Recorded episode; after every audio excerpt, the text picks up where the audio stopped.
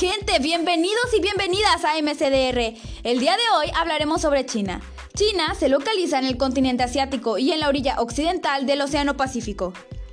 El idioma chino es uno de los más antiguos del mundo. A diferencia de otros, el chino no tiene alfabeto y no está escrito como una serie de letras, sino más bien como una serie de imágenes y que tienen significados y sonidos.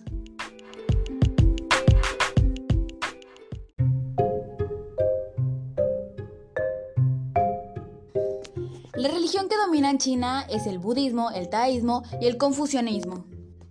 Su comida, los brotes de soya, las algas, el jengibre, el aceite de sésamo, los fideos de arroz y el vino de arroz no pueden faltar, porque como bien dicen, una copa al día alegra tu vida. Si quiere buscar mayor publicidad, no gaste más, invierta aquí ya. Grupos MDR le ofrece a usted la radio con mayor difusión.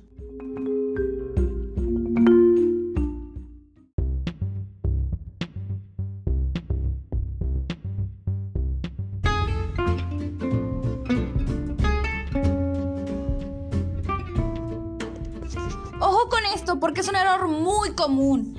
La música china no es BTS y no es Blackpink.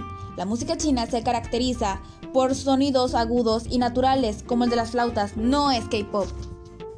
Tres costumbres más locas y raras de China. Número 1. Las siestas en la calle son de lo más común en China, así que podrán ver a menudo a personas durmiendo. Número 2.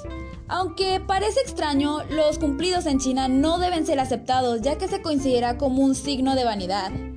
Y número 3. Los policías a veces utilizan gansos domesticados en lugar de perros de guardia. Lo sé, es algo raro.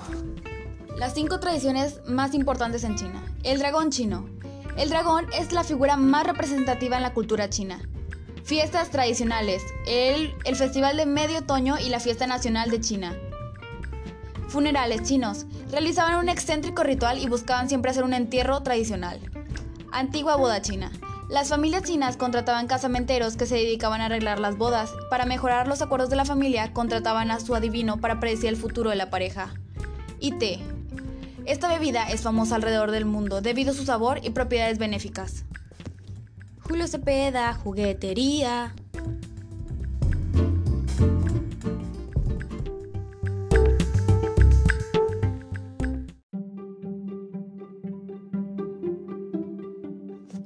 Dato curioso. En China hay un calendario del zodiaco representado con animales y se basan según tu año de nacimiento. Yo soy el año del perro. ¿Y ustedes? Espero que les haya parecido interesante este episodio. Soy Fabiana Martínez y que tengan linda noche.